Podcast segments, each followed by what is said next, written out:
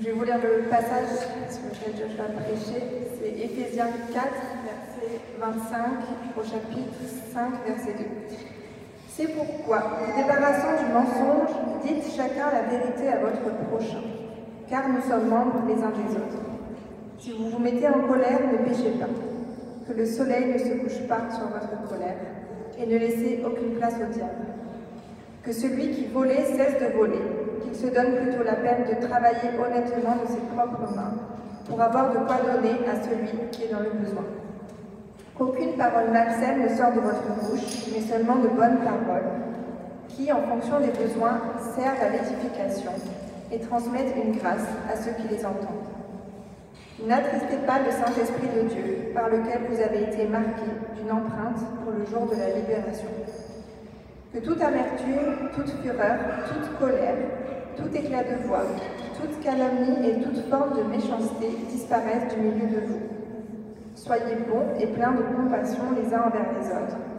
Pardonnez-vous réciproquement comme Dieu nous a pardonné en Christ. Soyez donc les imitateurs de Dieu, puisque vous êtes ses enfants bien-aimés. Et vivez dans l'amour en suivant l'exemple de Christ, qui nous a aimés et qui s'est donné lui-même pour nous comme une offrande et un sacrifice dont l'odeur est agréable à Dieu.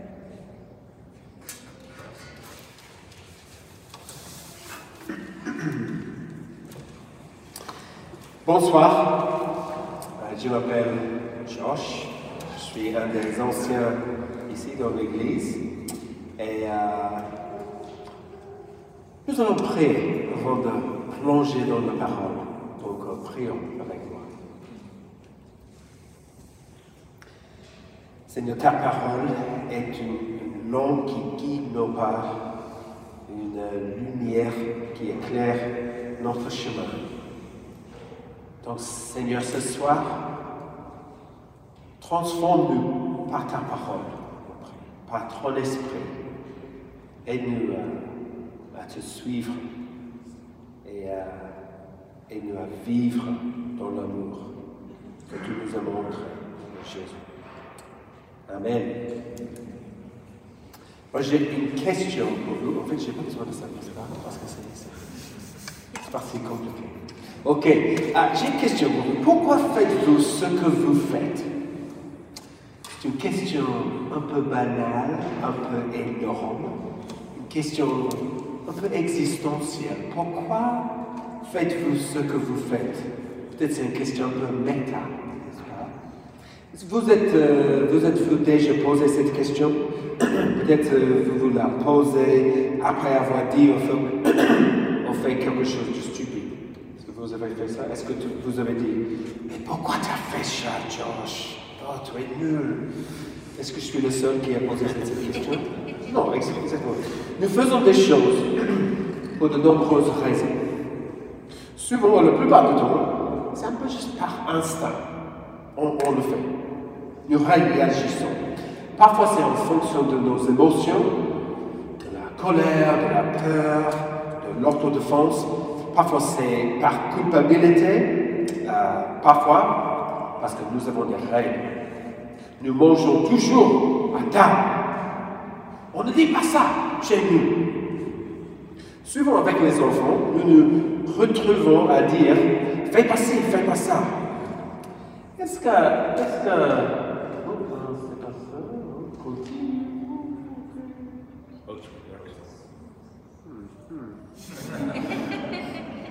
Je ne donne pas la confiance en moi.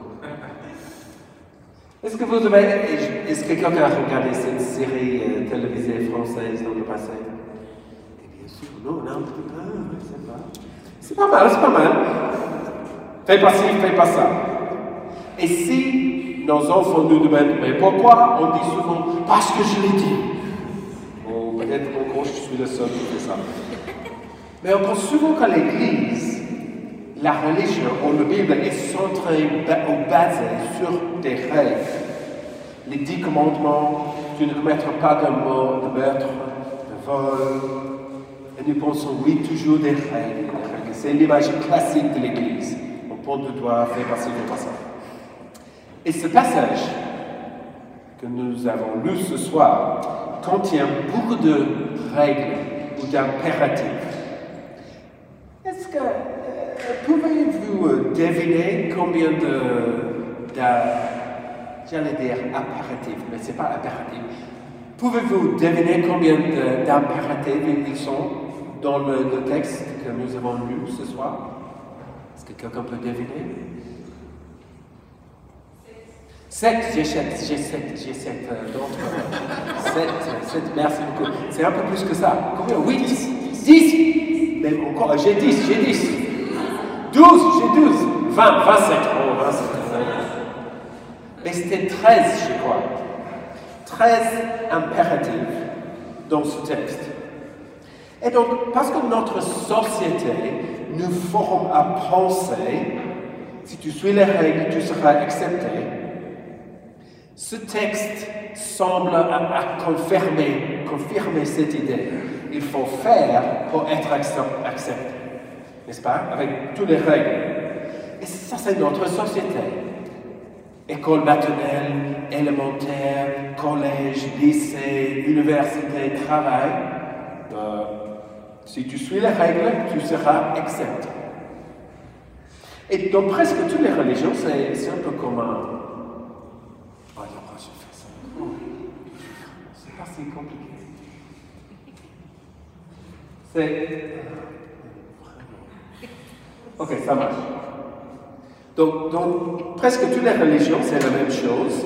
Les, cinq, les dix commandements, les cinq euh, piliers de la foi, la karma, et beaucoup pensent que c'est la même chose pour la foi chrétienne, mais la foi chrétienne, c'est différent.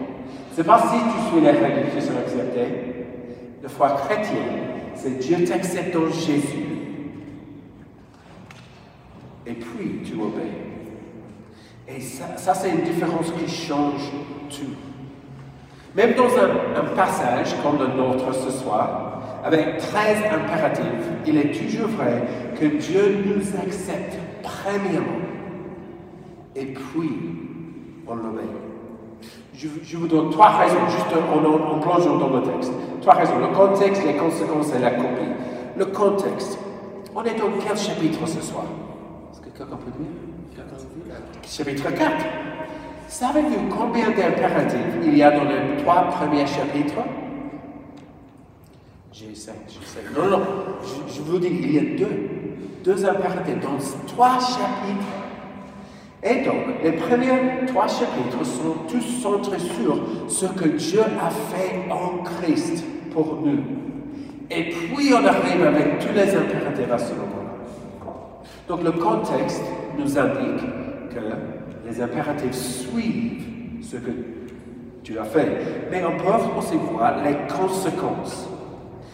Vous pouvez voir le début de notre texte.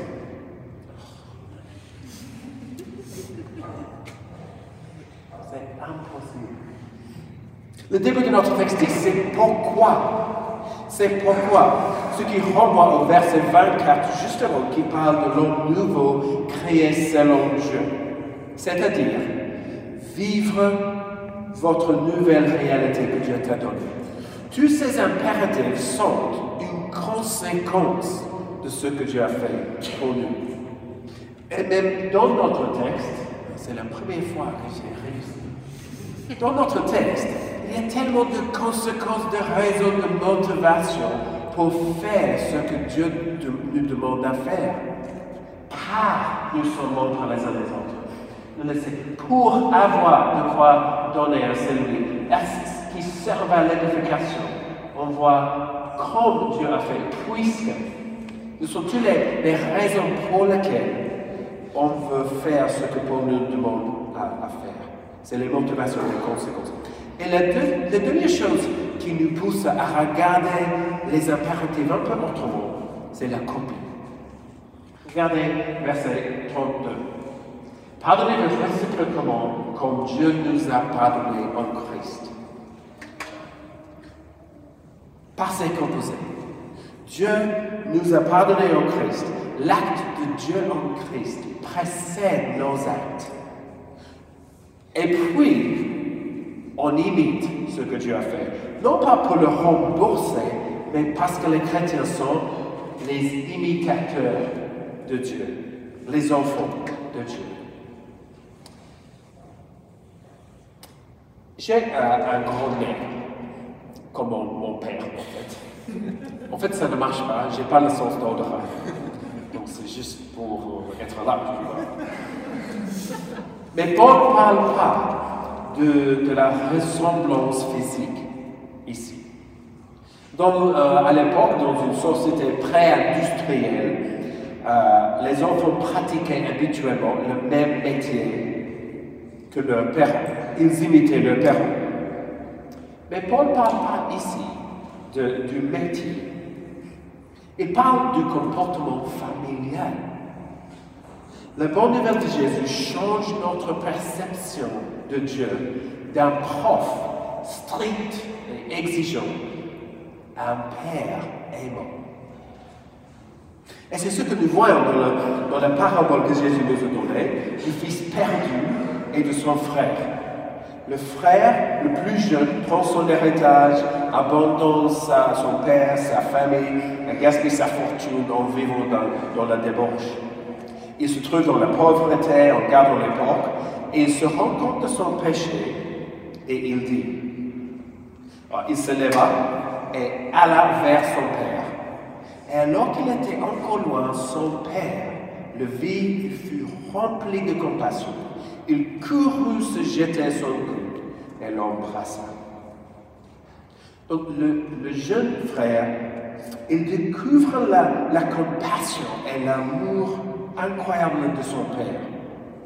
Son frère, par contre, il répondait à son père, voilà tant d'années que je suis à ton service sans jamais désobéir à tes ordres. Il semble que les deux frères sont vraiment différents, mais ils ne sont pas si différents. Le jeune frère vivait dans la débauche, l'hédonisme, l'égoïsme, tout ça.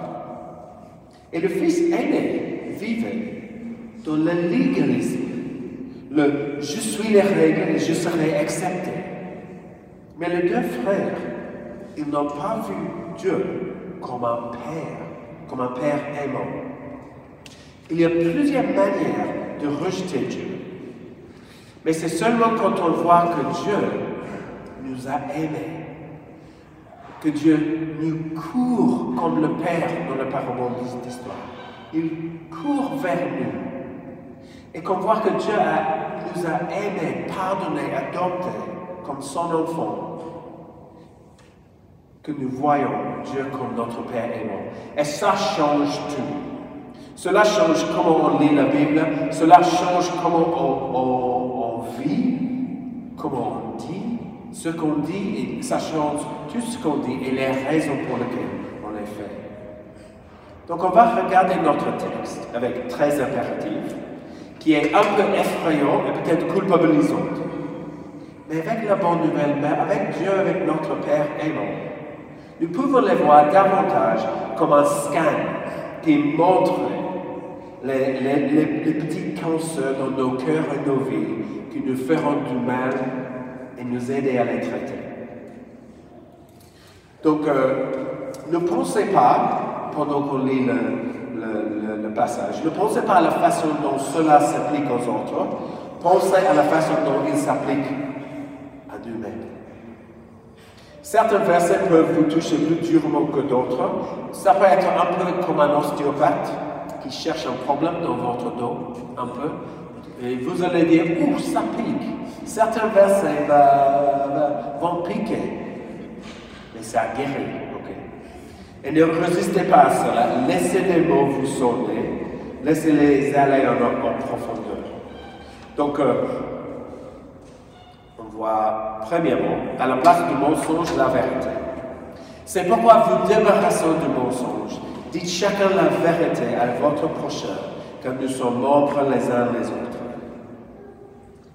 Le mensonge est une lutte pour nous tous, je crois. Il y a des mensonges graves, et ça c'est assez évident qu'ils sont un problème. Mais il y a des mensonges aussi petits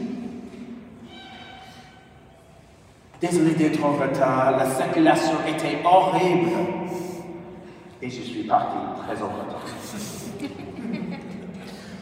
Oh, je n'ai pas eu le temps de, le faire cette semaine. J'ai eu une semaine très chargée. Et je l'ai oublié. Comment allez-vous Comment allez-vous? Bien. En fait, terrible. Est-ce que tu as besoin d'aide? Non, non, ça va, ça va. Oui, en fait, j'ai galère. Donc, ils sont tous les, les demi-mensonges un peu. Et c'est une question, pourquoi mentons-nous? Il me semble que c'est pour nous protéger. C'est pour protéger notre réputation, notre statut devant les autres. Et c'est à ce moment-là, notre réputation compte plus que, que la vérité. Au même Dieu, à ce moment-là. Et donc le mensonge ne permet pas de, construire de véritables relations avec les autres. Nos relations deviennent un peu superficielles, pas authentiques, parce qu'on ne dit pas la vérité. Mais ce verset nous encourage à dire la vérité, car nous sommes membres les uns des autres. Nous sommes tous un seul corps. Et quand nous mentons, nous nous mentons aussi. Parce que nous, restons bloqués dans nos problèmes et nous ne pouvons pas euh, nous aider. Nous ne pouvons pas aider les uns les autres si on garde, si on ne dit pas la vérité aux autres. À la place du mensonge, la vérité. Pourquoi n'ai-je pas fait cette chose? J'ai oublié. Désolé. Est-ce que j'ai besoin d'aide? Oui, en fait, oui. Peux-tu m'aider?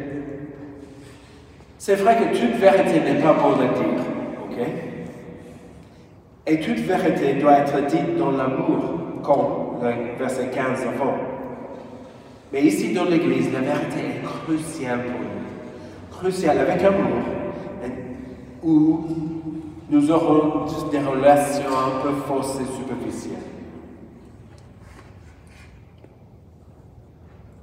Le prochain. Dans votre colère, ne péchez pas. Si vous vous mettez en colère, ne péchez pas. Que le soleil ne se couche pas sur votre colère et ne laissez aucune place au diable. Le colère peut être justifié. Euh, c'est bien d'être en colère contre la guerre injuste comme on, on expérimente dans, dans nos vies en ce moment en Ukraine. Ça c'est clair. Mais c'est ce que nous faisons de notre colère qui est le problème. Notre problème est que même une bonne et sainte colère peut se transformer ou dégénérer en péché. Et je suis assez convaincu qu'en fait, la colère, c'est un problème pour nous tous. Même s'il y a les gens qui, qui sont comme moi, où le problème est assez clair dans ma vie, et les autres qui semblent très gentils, mais en fait la colère reste quelque part dans leur vie. C'est un problème pour nous tous. Soit parce que nous devenons les, moralisateurs, on dit Ah, je ne ferai jamais ce que cette personne a fait, ou parce que nous réagissons injustement. Nous disons ou faisons des choses stupides pour nous défouler dans notre colère. Nous utilisons les mots comme jamais ou toujours. Et surtout quand nos enfants ont fait quelque chose pour nous provoquer Je vais casser tous les iPads! Et on dit des choses pas très bien sages ou prudentes. Mais le problème peut-être le plus sévère avec le colère, c'est que nous le gardons comme une pastille dans la bouche. Et nous ruminons en le faisant tourner dans nos, dans nos pensées, en réfléchissant à la façon dont nous avons été maltraités. Et elle reste la colère.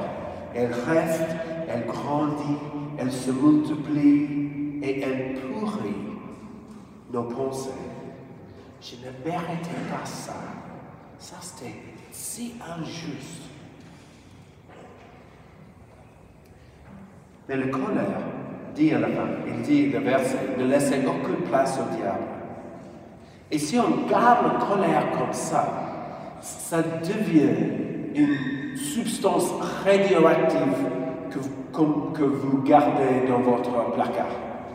Ça, et ça, ça impacte sur toute la nourriture dans le placard, dans, nos cœurs, ça, ça, a un impact sur toutes nos émotions, nos relations, et ça, ça pourrit un peu tout ce qui est là. C'est pourquoi la consigne est que le soleil ne se couche pas sur votre colère. Dans un mariage, dans une amitié, dans une famille, c'est vital. C'est vital de, confronter la colère qui est là. Même de rester éveillé jusqu'à ce qu'on on, soit confronté. Euh, parfois, on est en colère et on se rend compte que ce n'est pas assez grave que ça. Et en fait, nous pouvons laisser tomber la colère. Et ça, c'est cool. Ça, c'est très bien. Mais si vous avez du mal à laisser tomber quelque chose dans votre vie, la maturité consiste à ne pas laisser traîner les choses, mais peut-être de prendre un rendez-vous avec quelqu'un, essayer d'exprimer les choses calmement, euh, peut-être écrire avant ce que tu, vous, allez, euh, dire, vous allez dire, et ça peut nous aider à confronter le colère dans nos vies. Verset 29 parle il dit qu'aucune parole malsaine ne sorte de votre bouche, mais seulement de bonnes paroles qui, en fonction des besoins, servent à l'édification et transmettent une grâce à ceux qui les entendent. le mot malsain, dans ce verset, est littéralement pourri. Donc les mots qui blessent ou détruisent. Et souvent, parce que nous avons peur de confronter quelqu'un, euh, nous parlons avec quelqu'un d'autre et euh, je crois, psychologiquement, ça s'appelle la triangulation. Est-ce que vous avez entendu de la triangulation Oui, c'est ça? Au lieu d'aller directement au sens, on, parle à quelqu'un d'autre qui crée un petit triangle. Mais c'est un, c'est un triangle pas gentil, c'est un triangle vicieux, comme un cercle vicieux. Donc, euh, faites attention aux formes géométriques vicieux. Mais le triangle, ça ne, ça ne sert pas à l'édification. Ça, c'est la trahison. Donc, soyez honnête, pas de calomnie, soyez un adulte et réglez euh, vos problèmes. parlez aux autres avec qui vous avez des problèmes. Positivement, ici, dites de bonnes paroles pour édifier et pour encourager. Moi, je vois, je vois souvent dans nos groupes WhatsApp les mots d'encouragement, les mots qui sont positifs, qui sont édifiants. Ça m'encourage beaucoup quand je vois euh, les mots comme ça. Mais c'est possible de faire ça à haute voix et nous faisons ça ensemble ici. Je vous encourage à continuer à faire ça ensemble. Euh, merci pour ta contribution dans notre groupe. Tu chantes très bien. Merci d'avoir de nous avoir servi dans, dans cette moyen. Ah, merci. Vous avez vraiment une écoute attentive. On peut dire toutes les choses comme ça. Et on peut parler, et on peut, on peut dire des choses honnêtement aux autres. Parfois, il faut éviter les, mots positifs qui sont un peu superficiels parfois. Euh, parfois, si, quelqu'un exprime un, problème, on, peut éviter de dire Ah ben, ça ira mieux demain, t'inquiète, t'inquiète, ça va.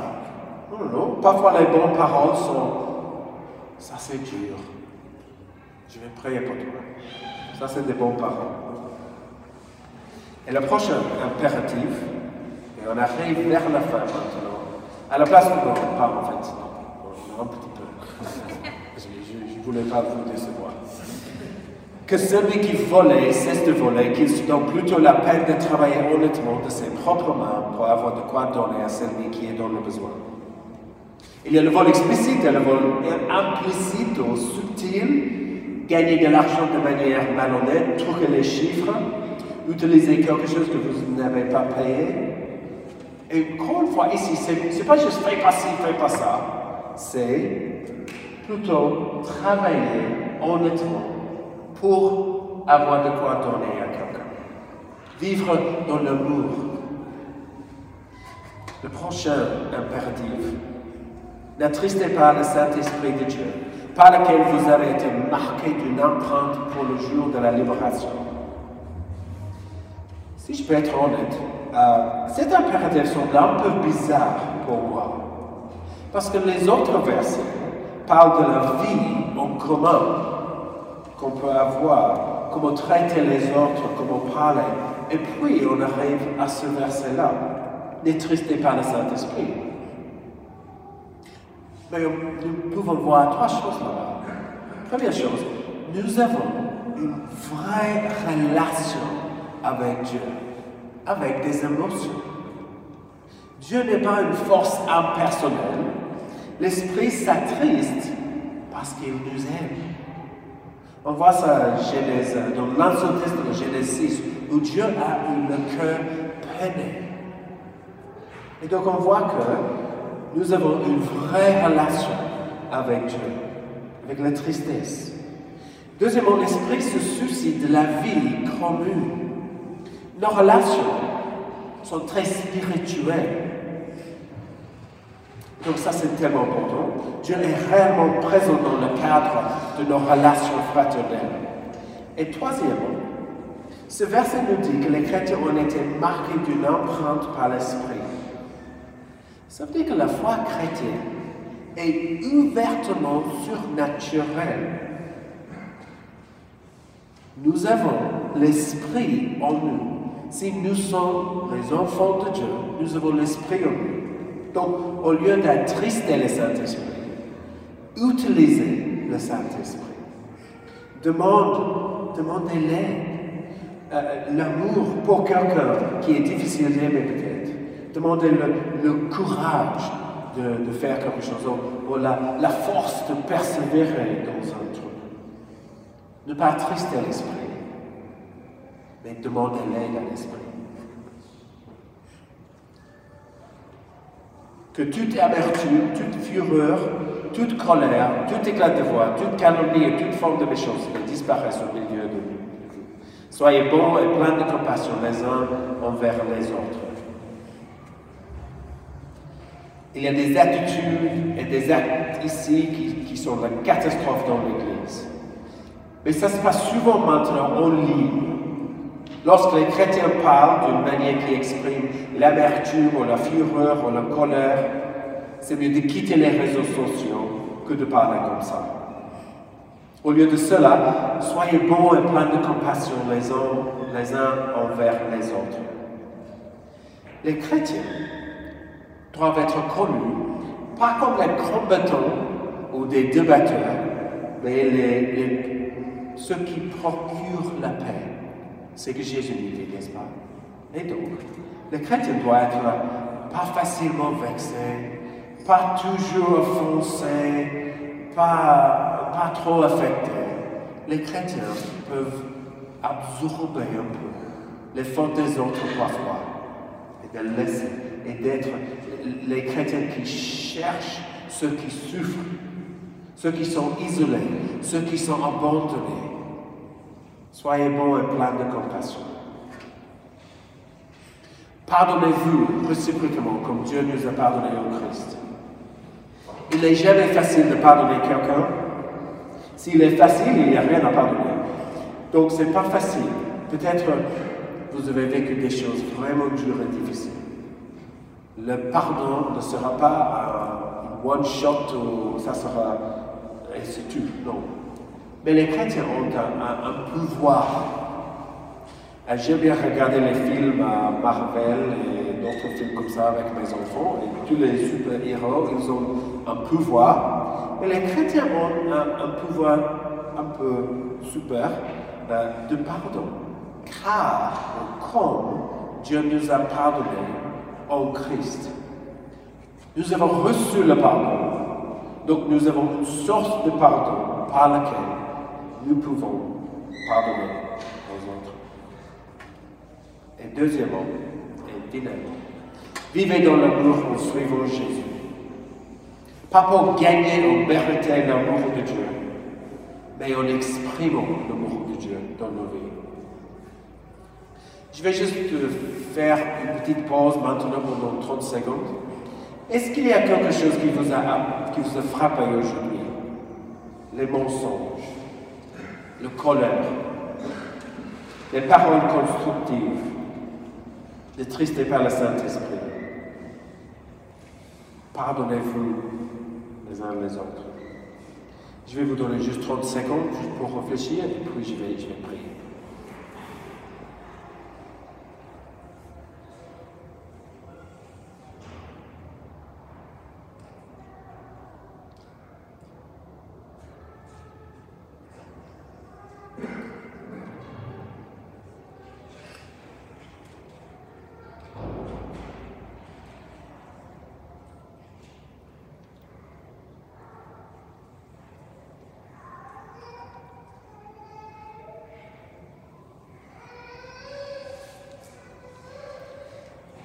Seigneur, merci pour ton amour.